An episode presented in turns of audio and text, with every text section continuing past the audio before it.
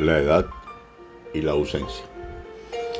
Siempre que llego de visita a casa de mi madre, en la medida que el trabajo me lo permita, lo cual no quita el poder de llamar por teléfono gracias al invento del celular, cuando entro a la casa donde nací, donde me crié, siempre me vienen los recuerdos de la infancia, uh, en señal de hace tiempo, pero también de los tíos, los primos, la abuela, el abuelo, que en paz descanse, y ahí nomás, mientras la abuela teje, no sé para quién, porque por lo visto ya no se avisora ningún nuevo tataranieto parecido o parecida a Penélope a la espera de Ulises mientras peleaba con Troya, volviendo a tejer y a destejer, a la par de balancearse en un sillón que nadie, absolutamente nadie, puede tocar y que todos fielmente respetan.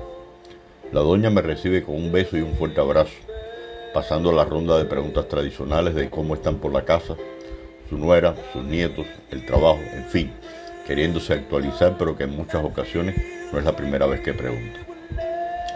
Cansancio, señal de acumulación de años que no pasan en vano y cuya acumulación le hace olvidar algunos pasajes de su vida.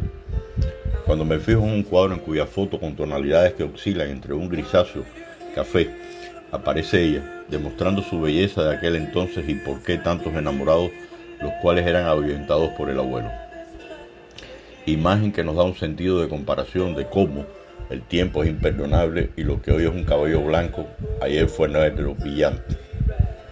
Lo que ayer fue una piel lisa, suave, hoy es cuarteada y áspera.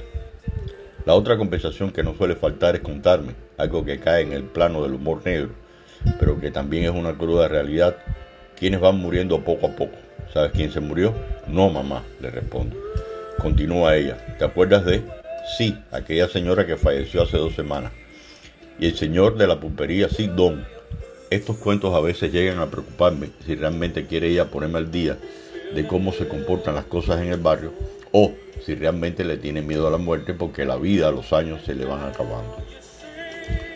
La idea de pensar uno, usted, en lo anterior, resulta algo complejo inclusive hasta cierto punto, tétrico, no en el sentido mismo de tener conciencia de que algún día no estaremos, como ley de la vida, sino el deseo de vivir y seguir compartiendo con los seres queridos.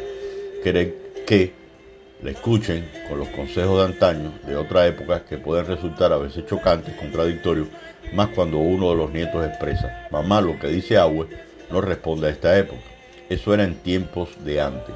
Y uno ahí nomás que como respuesta se lleva el dedo a la boca en señal de silencio, acercándonos al oído de Chihuín e indicándole respeta a la abuela.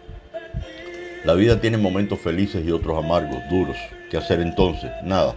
Simplemente evidenciar que se le sigue queriendo, darle un beso en la mejilla y reiterarle siempre, doña señora, cambiemos de tema, deje de hablar boberías y probemos esa rica sopa de albóndiga que solo usted sabe hacer. Gracias.